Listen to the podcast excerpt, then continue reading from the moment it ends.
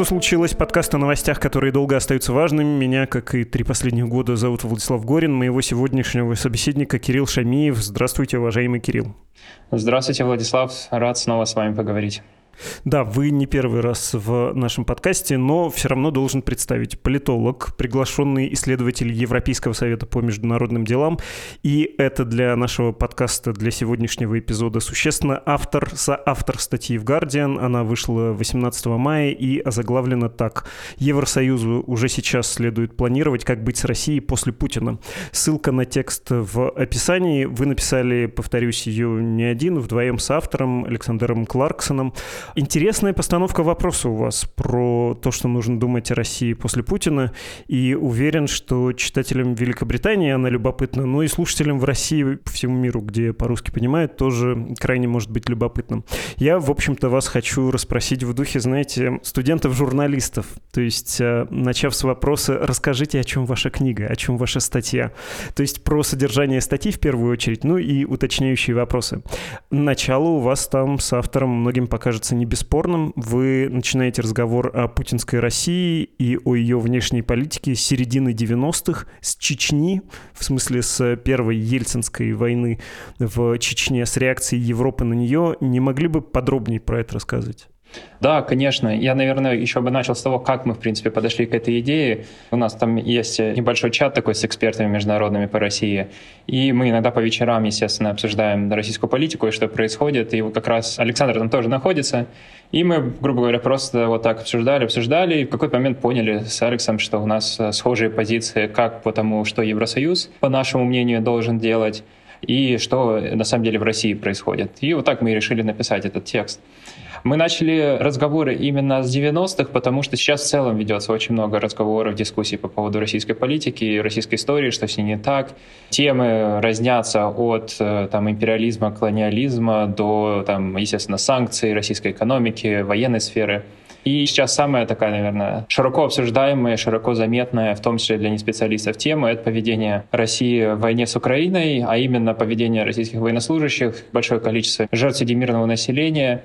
И, естественно, когда мы начинаем вспоминать современную историю России, то Чечня всплывает моментально. Те, кто хотя бы чуть-чуть знает, что вот после распада Советского Союза происходило. Здесь я бы хотел сразу слушателям, наверное, рассказать о том, что здесь мы разделяем, и вообще в целом в дискуссиях часто разделяют. С одной стороны, это право России на территориальную целостность, как это было в дипломатических переговорах в 90-х годах, и правила ведения боевых действий. И как раз в начале 90-х годов, когда началась чеченская кампания, европейские дипломаты, западные дипломаты в абсолютном большинстве своем не оспаривали право России на территориальную целостность, на установление конституционного порядка в Чечне, но очень сильно со временем, когда поняли, что происходит, стали критиковать Кремль за то, собственно, как политическое руководство вело это боевые действия с введением танков, с э, использованием авиации, ствольной реактивной артиллерии, в том числе по городам, которое естественным образом вело к огромному количеству жертв. Еще надо понимать, что в 90-е в каком состоянии была российская экономика. А это значит и способность поддерживать беженцев, временно перемещенных лиц, мирного населения, да, то есть это там строительство для них городков. То есть это создало огромный гуманитарный кризис. И несмотря на критику западных стран, Европейского Союза, это лишь на чуть-чуть замедлило процесс такой ограниченной политико-экономической интеграции России в мировое западное пространство. Ратификация договора с Европейским Союзом о сотрудничестве и кооперации была лишь замедлена, но потом в итоге все равно привело к установлению этого договора. И, как мы знаем, да, что закончилась первая война, началась вторая война в Чечне, и она привела к тому, что сепаратистское сопротивление было подавлено, несмотря на большое количество жертв, в том числе среди мирного населения. Ну и, как мы еще знаем, в начале 2000-х из-за атаки 11 сентября на Соединенные Штаты весь этот фрейминг потом перешел очень положительную сторону для Владимира Путина лично. Это что? Это борьба с терроризмом, что, опять же, имеется под собой, безусловно, какие-то основания, но также и может критиковаться, если мы посмотрим это с точки зрения российской, скажем, больше колониальной имперской истории. Ну вот, если говорить про дебют вашего материала, там острее критики направлены как раз на позицию Европы, что немного было замедлено вхождение России в европейские структуры, налаживание отношений после советской России с европейскими странами. А вы себе представляете, что можно было по-другому сделать? Сделать. Ну, то есть 95-й год, 96-й год, это после 93-го прошло всего ничего. Борис Ельцин заявлял и, в общем, проводил демократические реформы. Он был весьма открыт к диалогу с Западом. Это было за несколько лет до броска на Приштину летом 99-го, когда, ну вот, что действительно можно считать эм, первым проявлением, да, вот этого конфликта, что у России собственные интересы, и они расходятся с интересами НАТО. Я не склонен оправдывать Бориса Ельцина, не думаю, если честно, что путинизм так уж ему чужероден, Ельцину, ельцинизму, может быть, даже это просто завершение строительства вот этой архитектуры власти, ее пик и законченная форма. И, кстати, лично, лично вполне себе допускаю, что будь Борис Ельцин жив и будь он у власти, он может быть там с поправкой на некоторые личные качества, может быть, с меньшей охотой бы отдал, но вполне мог бы отдать приказ о какой-нибудь операции за пределами Российской Федерации. Но, тем не менее, я не очень понимаю вот этого упрека Европе, европейским странам, каким образом они должны были действовать. Не интегрировать Россию, уже тогда как-то жестко с ней обойтись, но она, в общем, и так стояла, по выражению пропагандистов, на коленях. Да, я здесь с вами согласен. Ну, прежде всего, да, тут сейчас Алекса с нами нет, но, как я считаю в этой статье, мы не стараемся упрекать Европейский Союз и в целом западных партнеров по поводу того, что происходило в 90-х годах. Потому что если я сейчас даже там себя поставлю на место европейских политиков, не забываем, что это буквально 5-6 лет прошло с распада Советского Союза. Количество информации о России после полной закрытости Советского Союза очень ограниченное. Количество экспертов, которые понимали, что происходит в России, очень ограничено. Мы должны вспомнить, что еще Восточный блок тогда демократизировался, да, страны Центрально-Восточной Европы, которые были коммунистическими до революции. То есть это было очень сложное, безусловно, время, ну и даже технические моменты, да, скажем, интернет еще тогда тоже не был распространен. Поэтому я полагаю, что решение было сделано. Но наша задача сегодня, как экспертов, как представителей гражданского общества, там, не знаю, кто-то может считать себя политиком, чтобы не допускать тех ошибок, которые были сделаны тогда. Как мне кажется, и здесь это мое мнение, что в 90-е годы был дан серьезный такой ресурс доверия российским политикам, российской элите по строительству демократии и рыночной экономики в России. Отчасти этот ресурс доверия был основан просто на такой идеологии, надежде на открытость России. Отчасти это, естественно, чисто экономические интересы. Гигантский рынок открылся для западных компаний, и это были огромные-огромные деньги, которые, естественно, лоббисты хотели как можно скорее пытаться зайти на этот рынок, и, соответственно, нужна была интеграция для облегчения захода. То есть я понимаю причины, почему такая политика была произведена. Однако сейчас у нас ведутся разговоры по тому, собственно, что делать после окончания войны с Украиной, я могу сказать по моему опыту вот, взаимодействия со всеми экспертами и представителями западных стран, что никто сейчас не сомневается, что к какому-то да, этому мирному соглашению придет. И основная политика ведется к победе Украины именно в тех категориях, которые украинское правительство это объясняет, хотя понятно, что эти категории могут двигаться. Но тогда станет вопрос, а что же дальше делать с Россией?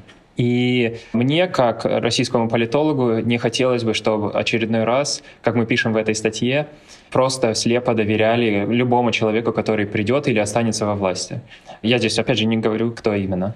Я, если можно, все равно вернусь еще на шажок до. Слишком меня зацепил вот этот начальный посыл, и вы сейчас про это говорили, про, во-первых, большое доверие, во-вторых, выгоду, а в-третьих, про ну, некоторую уверенность в том, что вот эти взаимовыгодные отношения, они неизбежно будут продуктивны для обеих сторон.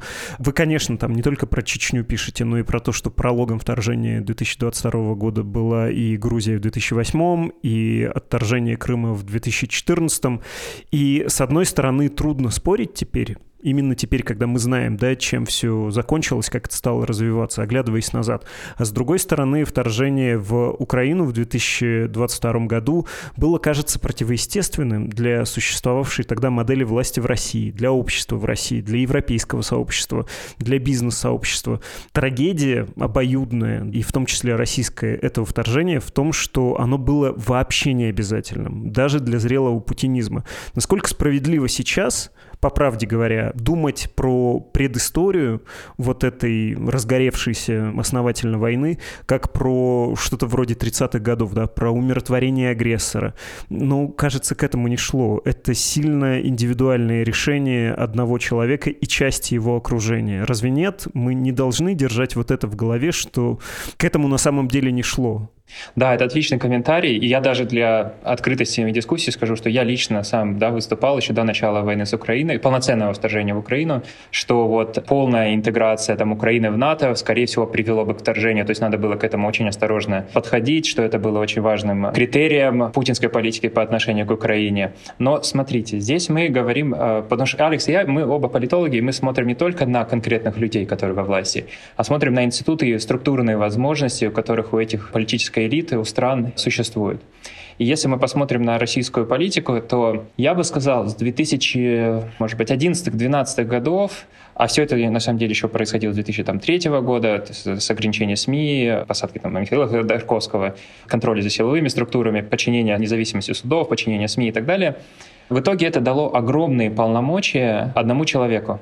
Или, скажем, окей, если мы даже берем ту позицию, что это может Владимир Путин, и вокруг него там несколько людей, которые его поддерживают, и на этом держится власть. И, соответственно, мне здесь уже становится все равно, насколько там человек хороший, плохой, какие у него были идеи. Это все равно даны гигантские полномочия по управлению очень большой, номинально экономически тоже большой, в военном плане тоже серьезной страны. И это создает угрозу само по себе, потому что мы тогда сводим весь наш анализ к желаниям одного человека или очень узкой группы людей. В то же время, как негативным основанием демократической политики как раз основывается на том, что давайте пытаться ограничивать власть одного конкретного человека, чтобы мы могли представить о том, что государство действительно представляет собой большое количество людей, а большое количество людей очень редко хочет идти на совершенно, как вы правильно сказали, необоснованную и еще как мы потом поняли, плохо подготовленную подготовленную военную операцию. Придем еще к тому, как не оставить Россию после очередного кризиса, к которому она, очевидно, идет. Непонятно в какой только перспективе, да, временной. А прежде, тоже глядя на ваш текст, я хотел бы спросить про то, как Владимир Путин оценивал Европейский Союз и как Европейский Союз воспринимал власть в России, на что Брюссель и Москва рассчитывали, и почему это тоже стало фактором того, что случилось. Ну, собственно, позволило случиться вторжению в Украину широкомасштабно масштабному. Да, в нашей статье мы указываем на такой хорошо исследованный, на самом деле, компонент российской внешней политики, что в России есть тенденция рассматривать Европейский Союз не как большую на национальную организацию, а как на, скажем, такую конфедерацию, может быть, коалицию европейских государств, где самую важную роль играют самые там экономически благосостоятельные страны, такие как там Германия, Франция, часть Италии, до выхода Британии из Евросоюза, Великобритания. Не скрою, что есть такая точка зрения и в научной литературе, но я считаю, что она не представляет большинство. Абсолютное большинство работы и взглядов экспертов — это что Европейский Союз тоже обладает своей субъектностью как национальная организация, орган и часть Европейского Союза, у которых со временем начала производиться своя внешняя политика, которая в том числе подразумевает, что некоторые страны-члены нужно убеждать в необходимости общей европейской политики. Но российская политика была основана на том, что лучше взаимодействовать напрямую со странами-членами, а точнее даже с их элитами, и за счет этого обеспечивать реализацию российских национальных интересов в том виде, как э, российская элита, да, руководство ее себе представляла. И в контексте войны в Чечне, например, это было очень хорошо заметно, как российское руководство активно работало как в период Ельцина, так и потом в период Путина с элитами западноевропейских стран. И в итоге добилось каких-то успехов, что и пошло на пользу интеграции, прежде всего, экономической России в европейские структуры. Мы же показываем, стараемся показать в своей статье, что Европейский Союз надо понять, что, во-первых, это совершенно уникальный в человеческой истории успешный блок европейских государств, до которого европейские государства очень любили друг друга убивать, стрелять друг друга. До сих пор даже эти конфликты, к счастью, на культурном уровне, но все равно проявляются. Европейский Союз поставил этому конец. В экономическом плане очень успешный. Все равно так или иначе Европа является самым благосостоятельным регионом на этой планете. И за счет этого нужно понять, что именно вот европейские уроки организации госуправления, политической жизни были бы очень полезны для России для адаптации хотя бы в минимальном плане, в плане организации демократической политической жизни. Как Владимир Путин смотрел на Европейский Союз и почему считал его слабым и каким-то слишком эгоистичным да, для того, чтобы, в частности, давать отпор консолидированной Российской Федерации в случае ее, буду говорить э, холодно, решительных внешнеполитических действий? Ну, смотрите, давайте вспомним, что было в 2014 году, да, когда произошел захват Крыма, началась война в Восточной Украине, то мы можем сейчас из 2023 года сказать, что ой, надо было действовать там максимально радикально, и тогда все вводить максимальные санкции, да, и вот человек, который может сейчас сильно переживать, так сказать. Но тогда что к этому привело? Это привело бы к, естественно, большему урону для российской экономики, безусловно, потому что меньше были готовы, но и одновременно к большим последствиям для немецкой политики, для немецкой экономики, для французской экономики, для экономики Великобритании и других стран из-за общей интеграции для даже экономики балтийских государств, потому что тогда все еще интеграция этих стран на старых советских рельсах была больше с Россией, чем сейчас, когда они постараются вовсю оторваться от любой зависимости от России. И, соответственно, последствия вот таких резких негативных шагов были бы гораздо дороже. Соответственно, это ограничивало возможность Европейского Союза как единого игрока резко ответить на агрессивную российскую политику. В прошлом году поняли, что несмотря на последствия, и которые еще последствия будут еще, думаю, и в этом и следующих годах, это начало происходить, опять же, из-за той колоссальных последствий урона, которые война нанесла для гражданского мирного населения Украины, и просто уже некуда было деваться. И здесь мы как раз видим разницу в таких подходах, потому что в 2014 году в политическом плане сделать жесткий отпор было гораздо сложнее, в 2022 году гораздо большому количеству людей стало понятно, что это российская агрессия. Гораздо большему количеству людей стало понятно, что российская агрессия — это не только еще такая эффективная, мирная, мирная в плане, я имею в виду, количество жертв среди мирного населения, как это было в 2014 году. И здесь совершенно не осталось другого выхода. И это, естественно, использовалось Кремлем для поддержания вот такого баланса между продвижением своих интересов и защиты от ответа от западных стран. Э, сейчас э, ответ достаточный, и насколько он, на ваш взгляд, устойчивый? Потому что в Кремле, ну, во всяком случае, говорилось это и продолжает иногда говориться, представляется, что европейские страны ради какой-то Украины испытывать какие-то сложности, они спят и видят, как бы вернуться в прежний режим отношений, в прежнюю эпоху и снова покупать недорогие углеводороды и вообще как-то торговать, как это было принято в предыдущие десятилетия. Происходит ли, по правде говоря, вот это кардинальное изменение, смена вектора европейской политики, или это временное решение, которое потом может отыграться? Да, я считаю, что сейчас э, это происходит. Кстати, отчасти благодаря успешной украинской дипломатии, дипломатии сторонников Украины, да, партнеров Украины. Прежде всего происходит практически полное отсоединение, декаплинг, да, как по-английски говорят, от э, российских энергоресурсов, несмотря на, естественно, все равно, что там режимный природный газ часть импортируется, и часть по трубопроводу в Венгрию идет но все равно, главное, например, Германия отлично себя показала, как удалось, несмотря на все заверения до начала вторжения, что этого невозможно, все равно, когда немцы взялись за проведение политики, они начинают ее проводить очень жестко и большими шагами. И это сейчас этот процесс будет продолжаться. Потом решение Международного уголовного суда тоже играет очень большую символическую роль, потому что, если честно, до него еще были разговоры, что с Владимиром Путиным надо как-то взаимодействовать, как-то вернуться к прошлому состоянию, то сейчас в западных странах с человеком, которого вызвали в Гаагу, это социально проблематично, несмотря на, опять же, количество некоторых стран, которые все еще пытаются взаимодействовать.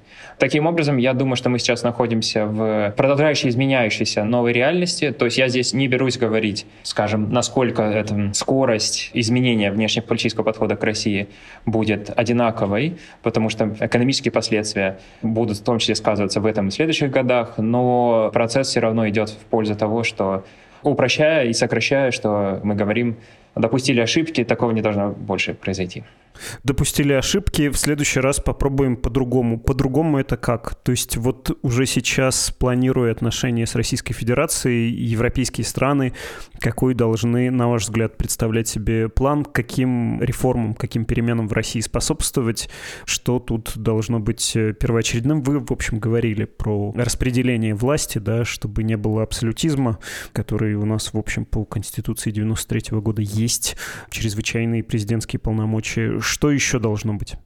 Да, вот как раз мы об этом и говорим в нашей статье, чтобы обеспечить более стабильную, и на самом деле я как российский гражданин хочу сказать, что и более экономически развивающееся, более мирную и на самом деле более приятную для всех граждан этой страны государство, Желательно, чтобы удалось европейским странам поставить такие условия на возобновление отношений и уж тем более снятие санкций, которые будут основаны на, по крайней мере, минимальном наборе критериев по политической трансформации страны.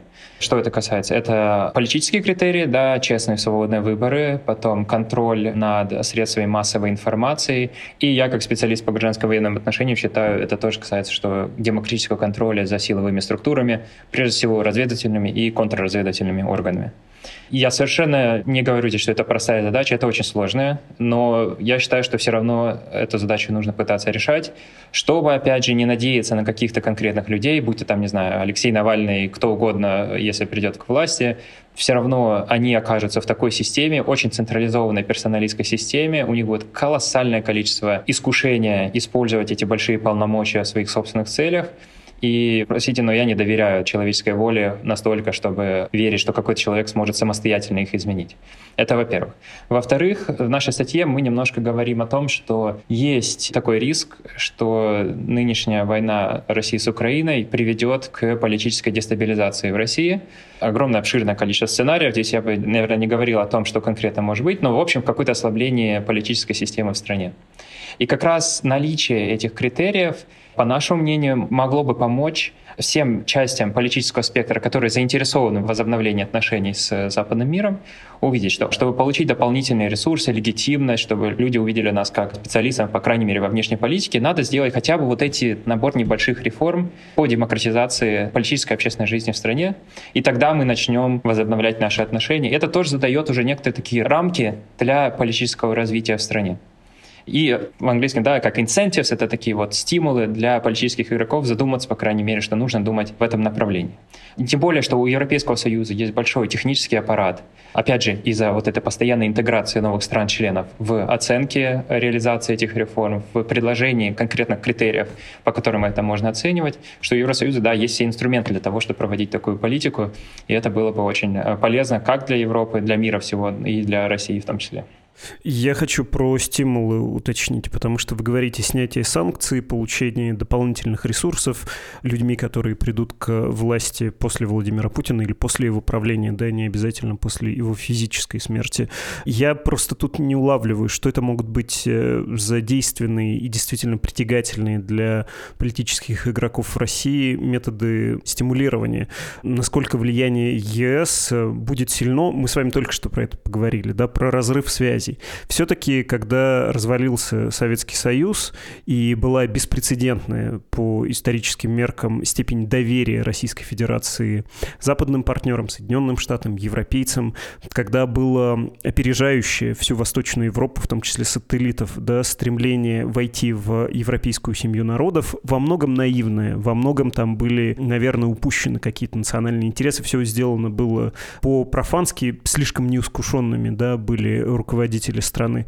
Но это, кажется, больше не повторится. И то стремление в Европу, оно во многом было связано с э, нефтепроводами, которые в Западную Европу тянулись, да. Если сейчас этой зависимости, взаимозависимости нет, то о чем мы можем говорить? Я перед нашим с вами разговором посмотрел, что обсуждалось на саммите Совета Европы в Рейкьявике. По поводу России там говорили, сказали, что до конца года нужно сформировать международный трибунал по Российской Федерации, Федерации, и имущественная ответственность от нее Российской Федерации не должна уйти. Создается реестр убытков Украины от агрессии Российской Федерации. Ну, то есть это репарации, да, в перспективе. И я тут просто не улавливаю. Многовато планов на страну, которая даже в случае очевидного поражения не будет находиться в ситуации Германии или Японии после Второй мировой войны, не будет находиться в ситуации Российской Федерации после развала Советского Союза.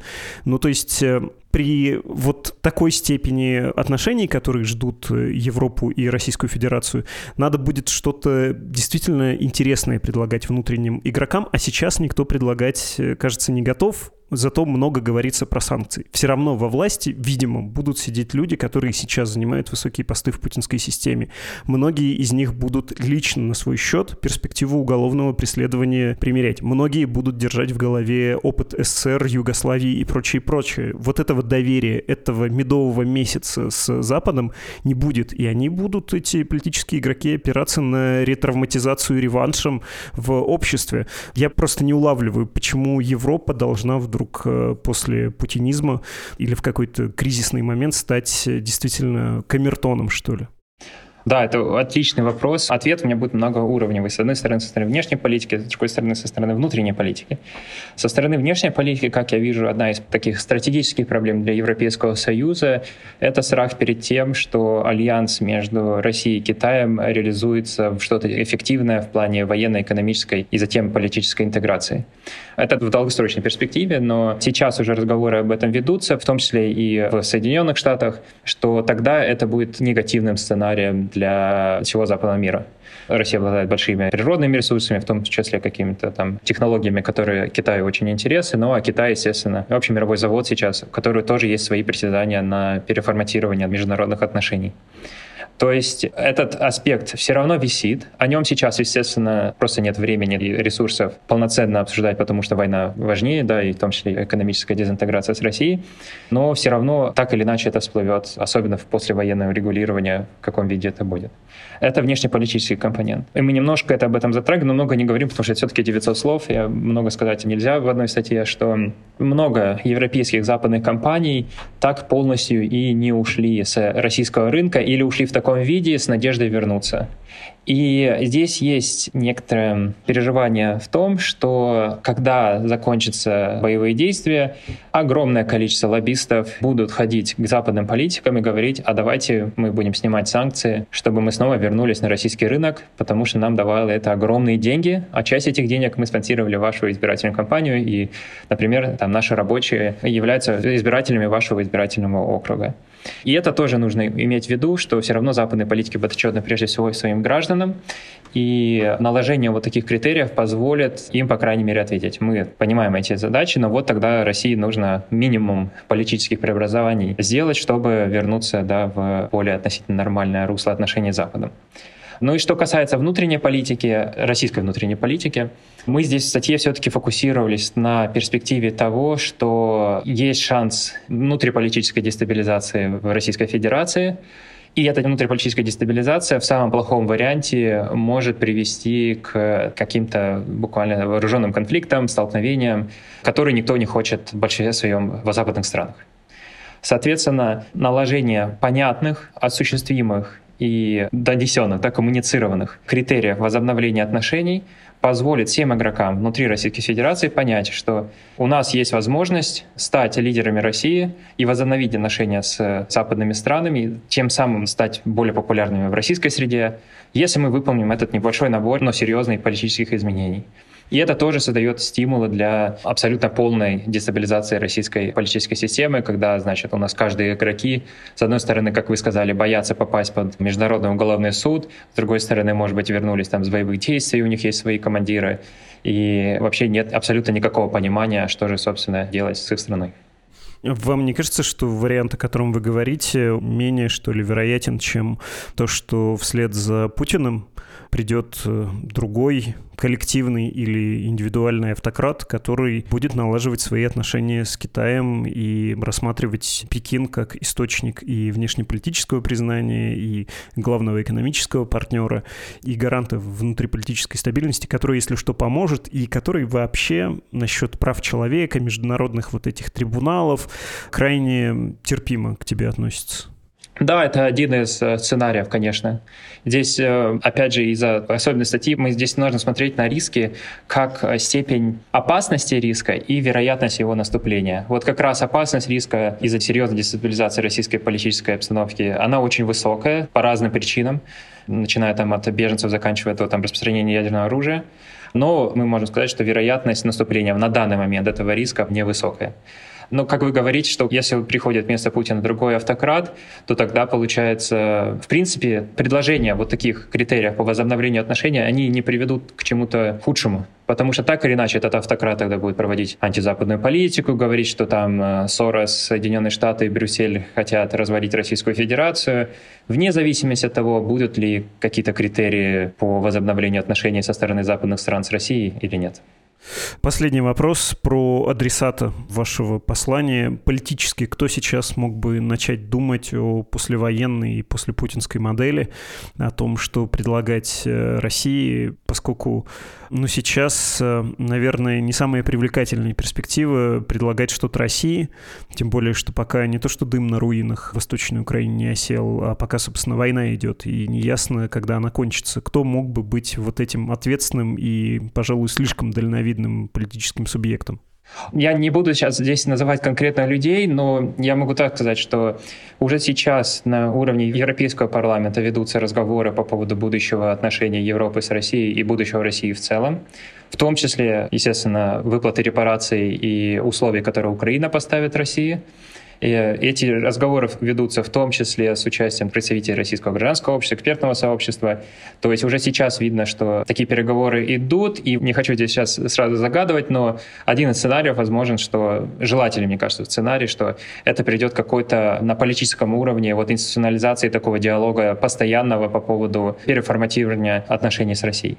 При этом конкретные страны-члены об этом очень сильно тоже интересуются, но опять же на стратегическом уровне большинство ресурсов, безусловно, это помощь Украины в отражении военной агрессии, но на стратегическом понимании, что нужно выстраивать свою стратегию, сейчас, особенно в этом году, стали появляться, я конкретно знаю, да, про страны Западной Европы, там Великобритании, Соединенных Штатов, потому что очень сильно в прошлом году все изменилось. Далеко не все представляли, что это произойдет, но сейчас, когда уже, в принципе, понятно, что, с одной стороны, и Россия Киев не захватила, и с другой стороны, что с Россией надо понимать, что будет дальше, этот диалог ведется, и есть интерес со стороны западных стран. А внутри, на какую группу имеет смысл рассчитывать внутри страны, если ты отправляешь такое послание? Это все-таки люди, о которых вы говорили, и которые вне путинской системы находятся? Или вы, будучи реалистом, ставили бы на кого-то внутри действующего путинского правительства и его администрации? Да, в нашей статье мы ставим, а, это прежде всего там российская позиция, потому что она долгое время боролась за демократию и права человека в России. Но в том числе это представители, ну давайте честно скажем, те существующие российской политической элиты, которые напрямую не запятнали себя там в организации совершения военных преступлений и при этом там, да, не являются полноценными сторонниками, скажем, наиболее открытыми, ярыми, радикальными сторонниками российской внешней политики. Я здесь реалист, и здесь я, естественно, говорю только за себя, что я понимаю, что все равно эти люди останутся. Скорее всего, минимальное количество из существующей российской элиты будет подвергнуто какому-то там политическому, а уж тем более там уголовному преследованию. Все равно с ними придется вести диалог, они являются российскими гражданами, у них разные могут быть взгляды на политическое развитие страны. Но еще не более важно, что даже если в каком-то мы представим идеальном сценарии, когда приходит там самая прекрасная моральная российская позиция, количество человек не хватит для управления страной, все равно понадобятся министры, там, заместители министров, региональные чиновники, которые должны будут управлять исполнительной властью, законодательной властью, другими органами власти, и которые будут, когда эта позиция будет приходить к власти, если она будет придет к власти, будут спрашивать, а не посадят ли нас сейчас за то, что мы когда-то были. Поэтому все равно с ними вести диалог нужно, особенно с теми, которые... Я уверен, что неформально по каким-то там секретным телеграм-каналам, чатах этот диалог, возможно, на индивидуальном уровне ведется, и в политическом будущем все равно они будут иметь место быть. Это даже было, скажем, в Германии после поражения во Второй мировой войне. Так или иначе, какие-то сотрудники нацистского аппарата все равно остались у власти и работали в том числе, кстати, на Соединенные Штаты и на Советский Союз. Можно почитать об этих историях. Спасибо большое, политолог Кирилл Шамиев. Спасибо, Владислав.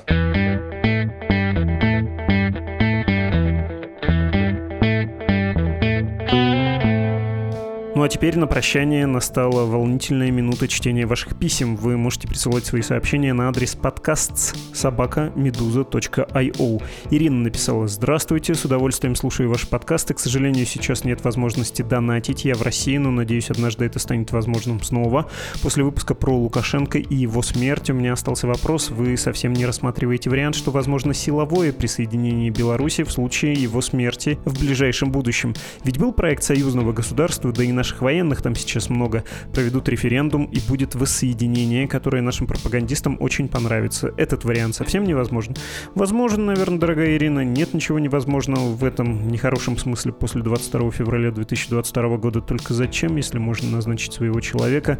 Меньше, кажется, затраты, а выгоды те же, о чем мы как раз, в общем-то, и говорили в том эпизоде, который вы имеете в виду с Павлом Слюнкиным. И, кстати, спасибо за то, что были нашей жертвовательницей.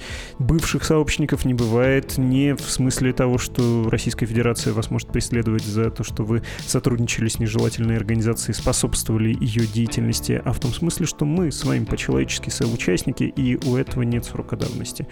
Другое письмо от Андрея из Краснодара. Здравствуйте, многоуважаемые Медуза и конкретно Владислав. Честно, не все выпуски, что случилось, слушаю, но эпизод о сторонниках войны с Максимом Алюковым, наверное, хоть как-то ответил на вопрос, почему были люди как люди, а вдруг сразу все стали дебилы, как говорилось в одной известной киноленте. В общем, спасибо вам, буду ждать новых выпусков. Спасибо, Андрей, вы брат, брат 2, собрат по балабановскому несчастью мне. Не согласен с вашей лексикой, по-христиански верю в возможность перемениться любому из нас. Но, кажется, и в том эпизоде есть на это надежда, так что рад, что вам понравилось. Другое сообщение от Кирилла. Добрый день, сегодня смотрел какой-то очередной подкаст и зацепился за довольно привычную уже мысль о том, что с родственниками по ту сторону буквы Z нужно общаться на какие-то отвлеченные темы, сохраняя связь и не спорить до хрипоты о том, кто прав, а кто нет, разрушая тем самым отношения, и вроде все правильно, но не нормализует ли такое мирное общение саму мысль о нормальности войны в голове людей, подверженных пропаганде? Я вообще в целом полностью согласен, что в обычных бытовых вещах это вполне работает. Не нравится человеку пить алкоголь, пожалуйста, я могу даже не говорить об этом в его присутствии, потому что в моей картине мира у каждого человека может быть свое мнение, свои вкусы, и я не буду навязывать ему свои. В итоге, общаясь с человеком, принимая его позицию, пусть и не соглашаясь с ней, я ее нормализую и легитимизирую, однако есть вопросы, такие как война, по которым я не хочу принимать позицию человека, считаю ее нелегитимной, угрожающей моей собственной жизни, как если бы я общался с террористом, который мне рассказывает, что вообще людей взрывать нормально и даже правильно, пускай даже он меня и не собирается взрывать, но сам факт такой позиции создает угрозу моей жизни. Разве принятие возможности такой позиции не делает меня соучастником его будущего преступления? Понимаю, что тема не совсем актуальна для подкаста, но хотелось бы услышать ваше мнение и, возможно, даже какого-нибудь антрополога, социального философа, который смог бы опровергнуть сам факт нормализации позитивного отношения к войне через общение на отвлеченные темы. Сложно, дорогой Кирилл, сложно, и вы задаете вопрос. Я, давайте за себя отвечу, как я для себя решаю такую дилемму. Мне кажется, что говорить можно обо всем угодно, даже о самых ужасных вещах, если речь не идет о конкретном призыве совершить что-то бесчеловеческое прямо сейчас. Ну, то есть даже высказывание какой-то совершенно бесчеловечной идеологии не может быть наказано, пока дело не доходит до конкретных призывов. Если мне человек или отношения с ним дороги, то я готов даже иногда распространять это на личную жизнь. Хотя понятно, что при таком раскладе крайне сложно бывает договариваться, но в целом, наверное, крайние, настолько крайние позиции не так уж часто встречаются. Для многих даже вот такие людоедские высказывания, они во многом остаются, ну, игрой, что ли, чем-то нереальным, что-то из э, того, что показывают по телевизору как шоу. Поэтому тут, конечно, нужно рассматривать конкретную ситуацию и прислушиваться к себе. Но пока речь идет о вашей семье, например, о ком-то близком, наверное, применима тактика ребенка. Я тебя люблю, ты мне нравишься, а вот твое поведение или твое вот это высказывание мне не нравится. Хотя и с ребенком, и с кем угодно попробуй найди терпение и великодушие. Трудно бывает, хотя, наверное, это только у меня, у мелкой душонки, да, склоки в семье. Амина написала, уважаемый Владислав, в подкасте «Что случилось?» вы порой бываете слишком самокритичны, это режет ухо. Смешно. Только что что-то такое я сказал. А после вашего замечания, Амину, возвращаю высказывание про собственную мелкую такую душонку. Нормальная у меня душонка. Так, дальше претензии и иногда задаете наводящие вопросы. В смысле, слишком много говорю сам, есть, да, такая беда. Замечал несколько раз. Что ж, спасибо за замечание, буду за собой лучше следить. И еще вы предлагаете сделать выпуск про механику революции и про то, бывают ли бунты снизу. Не уверен, есть ощущение, что много об этом говорят, и как-то это чуть-чуть абстрактно, но вдруг будет повод, почему нет. На конкретном примере, наверное, можно такое рассмотреть. Все, все сообщения нам, что случилось, я прочитал в ящике. Остальные письма в подкаст Атлантида. Кстати, послушайте этот душевный, спасительный подкаст Андрея Першина и Андрея Перцева он выходит на «Медузе». С вами был «Что случилось?» подкаст о новостях, которые долго остаются важными. И, кстати, если хотите поддержать работу нашего издания и, в частности, этого подкаста, заходите на страницы support.meduza.io и save.meduza.io. Там есть формы оплаты, формы для оформления регулярных пожертвований. Всего доброго. Пока. thank you